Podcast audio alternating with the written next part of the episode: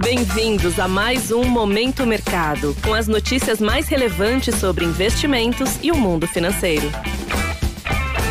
Muito bom dia para você ligado no Momento Mercado. Eu sou o Deverson Rocha e bora para mais um episódio desse podcast que te informa e te atualiza sobre o mercado financeiro. Hoje vou falar sobre o fechamento do dia 5 de dezembro, segunda-feira.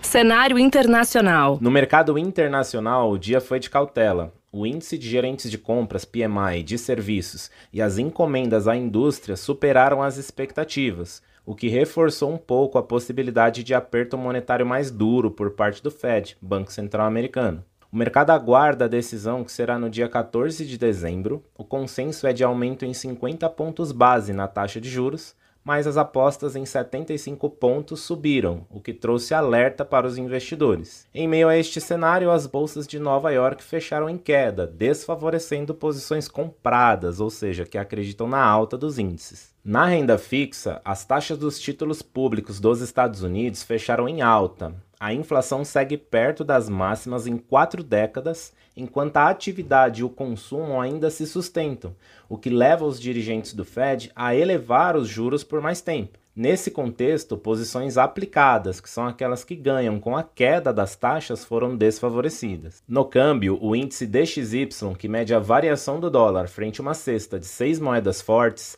avançou 0,71% a 105.289 pontos. Na semana passada, a alta das commodities, com o relaxamento da política de Covid-0 na China, ajudou as moedas emergentes, mas hoje os holofotes se voltaram para a questão dos juros nos Estados Unidos, dando força ao dólar. Falando em commodities, o petróleo fechou o dia no campo negativo, com queda de mais de 3%, tanto no Brent quanto no WTI, em meio ao início do teto de preço do petróleo russo e a decisão da Organização dos Países Exportadores de Petróleos e Aliados, a OPEP+, de manter níveis de produção em meio ao mau humor do mercado em geral.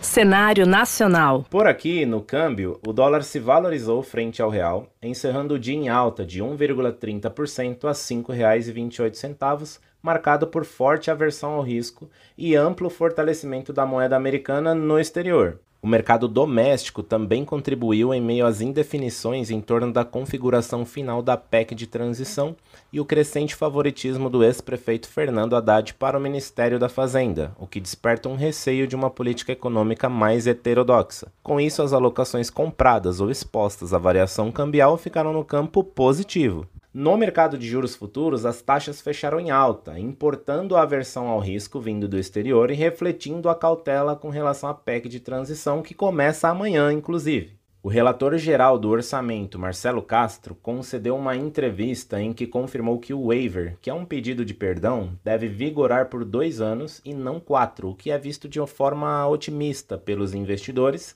mas também, por outro lado, Marcelo confirmou o valor de 198 bilhões a ser excluídos da regra, quando o mercado já esperava uma sinalização mais clara de mudança para um valor próximo de 150 bilhões, dando um banho de água fria nos investidores.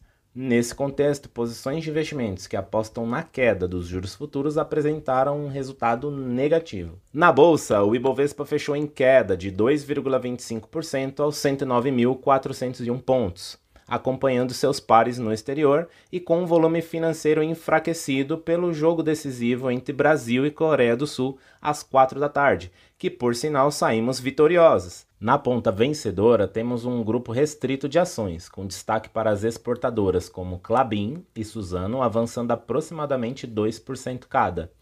Do lado oposto, destaque para a empresa Positivo, caindo 11,5%, Qualicorp cedendo 9,74%, TOTOS e lojas Renner recuando em torno de 8% cada. Nesse contexto, as posições compradas no principal índice da Bolsa Brasileira foram desfavorecidas. Pontos de atenção. Na agenda do dia, fica no radar a divulgação da balança comercial a perspectiva energética de curto prazo e o relatório semanal de estoque de petróleo bruto nos Estados Unidos. Na Europa, teremos o discurso de Josh Nick, membro do Conselho Fiscal do Banco Central Europeu. No Brasil, teremos a apresentação e provável votação da PEC da transição na CCJ do Senado e o primeiro dia de reunião do Copom, Comitê de Política Monetária, que divulga a decisão amanhã. É esperado que o Banco Central mantenha a taxa em 13,75%, mas vale o alerta ao comunicado para trazer as perspectivas para o futuro. Sobre os mercados, agora pela manhã, as bolsas asiáticas fecharam sem direção única, em pregão que sofreu influência de queda em Wall Street com a provável postura mais dura do Fed. Por outro lado, sinais positivos vieram da China, com o governo do país podendo relaxar mais suas medidas restritivas de combate ao coronavírus. Na Europa, os índices abriram em queda e os futuros de Nova York sem direção única. Desta forma, termina o Momento Mercado de hoje e agradeço a sua audiência. Um excelente dia e bons negócios. Valeu! Você ouviu Momento Mercado com o Bradesco sua atualização diária sobre cenário e investimentos.